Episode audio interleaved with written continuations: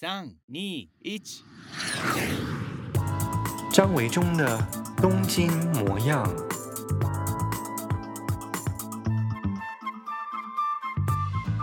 Hello，大家今天一切都好吗？我是张维中，欢迎收听我的 Podcast《东京模样》。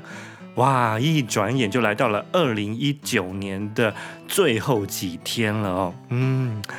大家怎么跨年呢？之前我有在 Instagram 的现实动态有问大家啊，就是最后的两个礼拜，二零一九的最后两个礼拜你要怎么过？很多朋友们都私下告诉我，就是，诶，有些人要来日本旅游，然后呢，有些人要去看五月天、看蔡依林的演唱会等等的。那也有些人是在还要在工作岗位上面工作，辛苦了。对，各式各样的跨年的方式，不知道大家的心情感受如何呢？嗯，二零一九年有没有什么让你觉得很开心留下来？嗯，觉得可以。反复再三回味的事情，或者是又有一些后悔的事呢？后悔的事也没有关系哦。二零二零年，我们就朝着可以改善的目标前进吧。我身边有很多的日本朋友们，常会问我台湾的朋友怎么样度过跨年假期。因为一开始他们忘了，其实我们台湾只有在农历年的假期才是像他们一样有比较长的一个礼拜以上的连休哦。十二月三十一号、一月一号，通常我们都只有一月一号放假，对不对？除非那天是连到了周末，才有可能比较长的假期。对，所以我们好像也没有什么特别的跨年方式，对吧？我记得以前我在台北住的时候呢，顶多十二月三十一号公司会早一点点的下班哦，那就会跟朋友们去吃比较丰盛的一餐，或者是跟家人一起吃饭。有几年呢，我还跟我家里头的人去到一零一台北一零一前面看放烟火。对，台北的人好像有一部分的人呢，十二月三十一号的跨年方式固定就是会到台北市政府前面看跨年演唱会跟台北一零一大楼的烟火。除此之外，好像也没什么特别的庆祝方式了嘛。哦，对，因为假期毕竟只有一天，一月一号。嗯，不过呢，台北市政府前面看跨年演唱会呢，实在对我来说啊，并不是一个很好的经验，因为人又多，然后其实十二月三十一号的台北通常都还蛮冷的哦，所以啊，在刺骨寒风的户外，其实也不是什么样一个享受的事情，对吧？自从我来到日本这十几年哦。每一年的跨年，现在回想起来，元旦就十二月三十一号、一月一号，我都是在东京度过的。倒是农历年有回去台湾跟家人一起过，但是跨年、新年是都在日本度过的。其实，在日本过新年啊，老实说，并不是一个特别有意思的事情。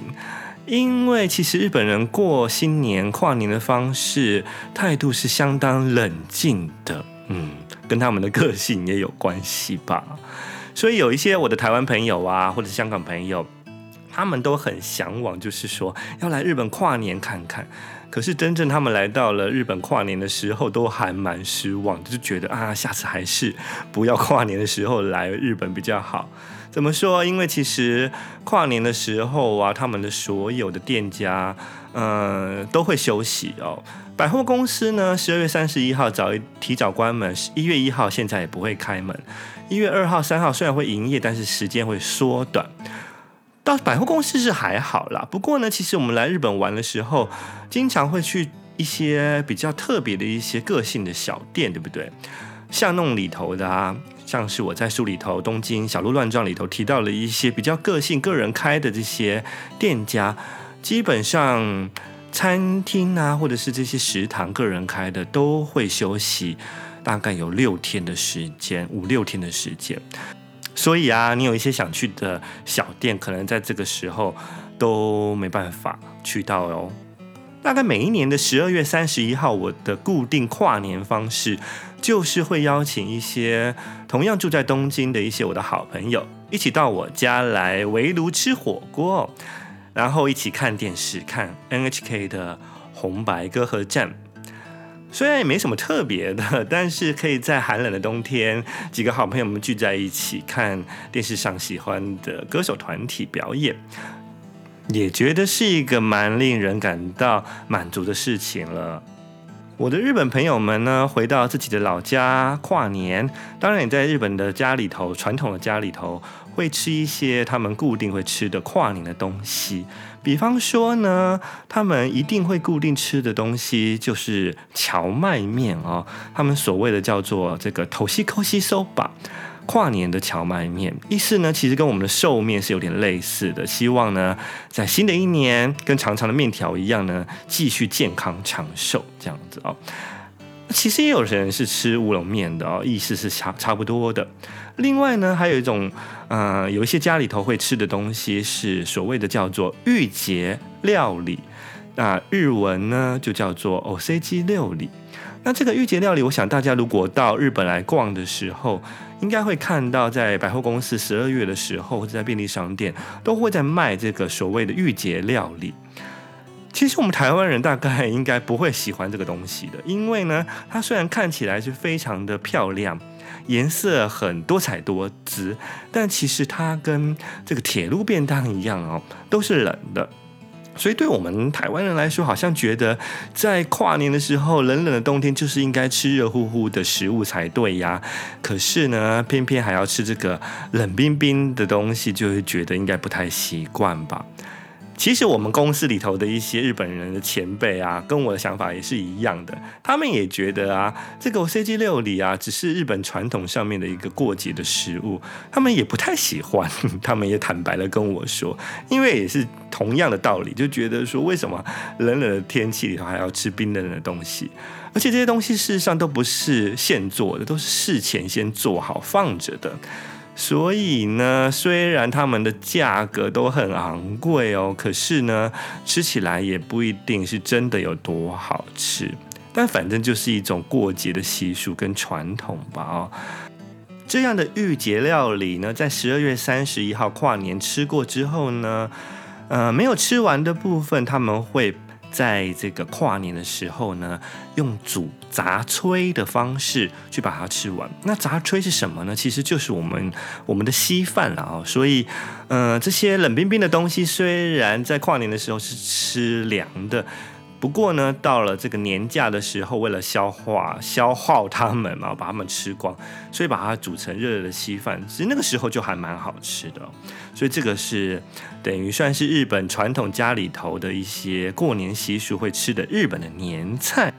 日本跨年还有一个习俗，就是会去神社跟寺庙拜拜哦。他们叫做哈兹莫特，写成中文就是初一。我想对于日本文化很了解，大家应该都有听过或看过这个字眼哦。很多人都会在这个十二月三十一号，也就是还没跨年的时候，就先去一些寺庙神社里头排队去拜拜了。因为有名的这个庙啊、浅草寺等等这些，其实在这个十二月三十一号都会大排长龙。那所以呢，就是在跨年的这一时刻呢，人是在这个神社当中就可以完成一月一号一开始的这个第一次到神社里头拜拜初一哈兹莫特。那很多人都误以为哦，台湾的朋友都误以为就是说，一定就是说一月一号一大清晨就是凌晨哦，一跨年之后就要去寺庙神社拜拜才叫做初一。事实上并不是的，只要是在这个新年正月，所谓的正月就是一月啊。在一月份第一次去神社里、寺庙里头拜拜，都可以称为初一。所以事实上呢，也不用真的是在十二月三十一号一过了零点零分，到了一月一号，就要立刻冲去神社或寺庙，在这个寒冷的天气里头排长长的队，去进行所谓的初一的拜拜仪式。不过，当然，如果你本来就是很喜欢人挤人的感觉，喜欢热闹的话，你可以去看一看，也是不错的经验哦。我刚来东京日本的那几年啊，这前一两年的跨年吧，事实上也是这样度过的哦。不过我后来呢，就觉得，嗯，我再也不想要这么做。为什么？因为一开始的时候呢，我就跟着朋友们去这些有名的寺庙啊，浅草寺，还去了明治神宫什么的，还有这个靖国神社等等。说真的，实在是一个太可怕的回忆了。因为啊，前比方说这个浅草寺好了，就是我刚刚说的，从十二月三十一号、一月一号这几天呢、都大排长龙。所以你想要在这个时候去跨年，去在这个一月一号的凌晨就在寺庙里头出役的话呢，你就得忍受在寒风刺骨当中排长长的队。最可怕的经验是明治神宫。我记得啊，我过了十二点以后才去哦，还不是在这个赶着跨年的时候，就赶着十二点以后，也是一月一号的凌晨一两一点多去到那个现场哦。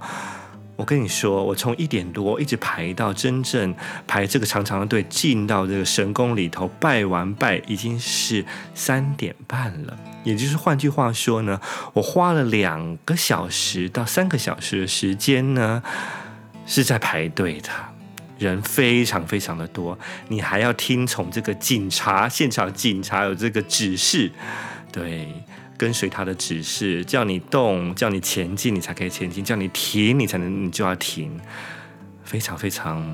可怕的一个经验，所以之后呢，我就觉得哇，十二月三十一号，我觉得我还是在家里头跟朋友们好好的、安安静静的吃火锅就好了。如果真的要去神社初一拜拜的话呢，也不用赶着去这些有名的庙，人真的太多了，太拥挤了。我就到我家附近的小神社拜一拜就好了。因为啊，我就想啊。既然是在我家附近的神明神社，我也是常常会去拜的，所以应该是比较认识我，对吧？嗯，浅草寺里头这么多人去拜，他哪记得人这么多人脸孔，对不对？那我常常拜的神明，当然就是在年终岁末的时候，感谢他一整年对我的照顾，也是理所当然的。那新的一年再去初一去拜拜，我觉得他也应该 听到我的愿望，会比较能够灵验实现吧。我记得大学时代啊，跟大学时候的朋友去台北一零一前面看跨看完跨年演唱会以后，然后就从这个市政府前面走长长的路，要去吃宵夜哦。那走在路上的时候呢，因为交通管制，所以其实路上没什么车，可以走在这个大马路上面。然后迎面而来的人呢，碰到都会很开心的，就是陌生人都会说 Happy New Year 这样子啊。在日本呢，这个情形基本上是不可能出现的。所以我记得有一次经验，就是我在这个浅草寺排的长长的队伍，跨了年哦，也就是从这个十二月三十一号的十二点五十九分，一直倒数计时到这个零点零零分，也就是到了真正的一月一号。我本来以为啊，在这个寺庙当中呢，你度过这个跨年倒数的这最后的一分钟，或者是进入这新的一年的前一分钟，现场排队的人潮至少会说这个新年快乐，用日文也好。不过呢，大家非常非常的安静，仿佛在这个十二点五十九分跟零点零零分、零点零一分。这前后几分钟完全没有任何的差别，那一刻我真的觉得哇，日本人确实跨年，连跨年过新年的这一分钟一秒钟，都还是非常的始终如一，保持着他们的个性。不过呢，如果你在跨年的时候夜里头去到了一些日本有名的。佛教体系的寺庙呢，其实有的地方是可以听到这个他们会敲钟的哦。不过这里要注意的就是说，有会敲钟的地方呢是寺庙，也就是佛教体系的才会敲钟哦。所谓一般的日本的神社呢是没有敲钟仪式的。这个除夕的敲钟呢，就是在十二月三十一号呢这个凌晨过了零点的时候呢。他们会开始敲钟，一共呢会敲一百零八响。那这一百零八的由来是什么？其实是在这个佛教当中所谓的人间的烦恼的数字啊，从这个眼、耳、鼻、舌、身、意啊，就是意思的意，这个六根呢。呃，分别又有这个喜欢跟不喜欢这样子呢，平均就一共有十八种。那这个十八种呢，再加上所谓的净净身的净，染染东西的染哦，这个两种类呢，各两个，再加起来一共就有三十六类。最后呢，这个三十六类呢，再加上前世、今生、来世这三种，再乘以三倍呢，所以三十六三乘以三倍就是一百零八个，代表呢就是我们人间俗世红尘的烦恼。所以在这个跨年的时候呢，敲钟敲一百零八响，就等于算是把这个东西啊，人间的烦恼给敲掉。对，在这个新的一年当中呢，会有一个比较完美的一年，迎来新的一年。这样的一个日本佛教体系的寺庙敲钟传统，今年发生了一些小小的事情哈，就是有一个新闻说呢，在这个。北海道的一个庙里头哦，就是所谓的 Otera，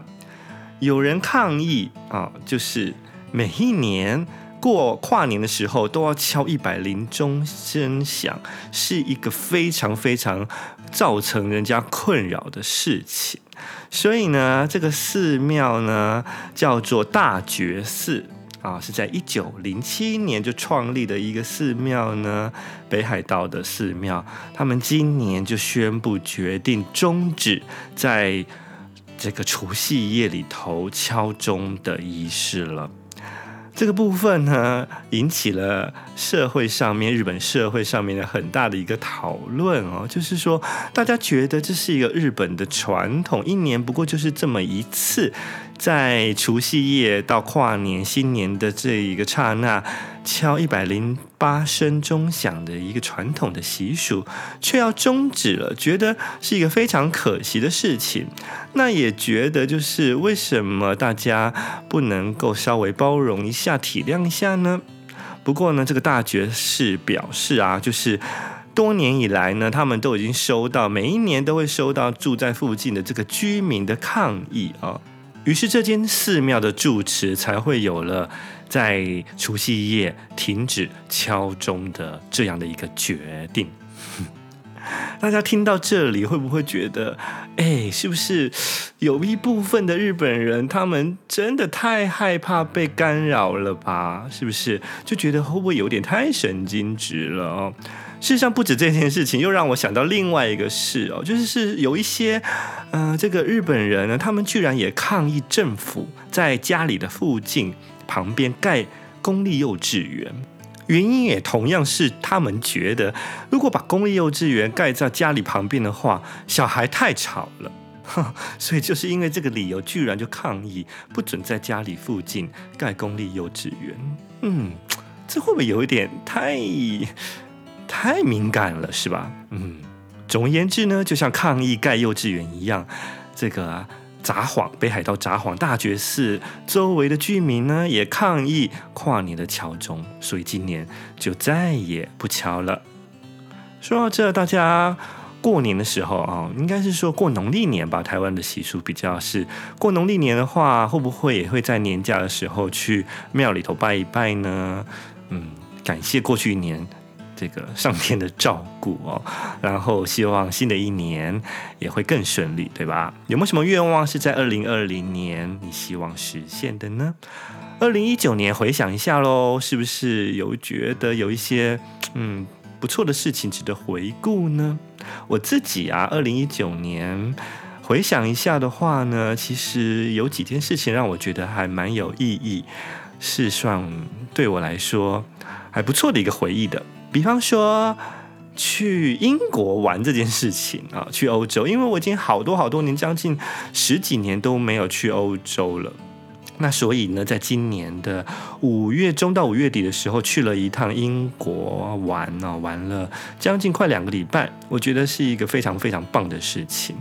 虽然我一直待在。大家所谓 对台湾人来说，我一直待在国外嘛，待在日本。可是因为在日本住久了，对我来说，它已经不是一个异乡了，所以它已经没有出国的感觉，对吧？所以我如果离开东京的话，经常也是回到台湾。所以如果去玩的话呢，最近几年基本上也集中在亚洲。我觉得亚洲的整个的生活情调、文化还是比较相近，有相通的部分，没有太多惊喜感。你只有到了欧洲，才会跟台湾、跟日本完全不一样的一个环境当中，会有一些新的刺激跟文化冲击。所以今年去了伦敦，去英国，就有很多很多久违的一些新鲜好玩的事情留下来，在我的记忆当中。对，这是一个我觉得二零一九年我的年度回顾当中是一个很重要的事情。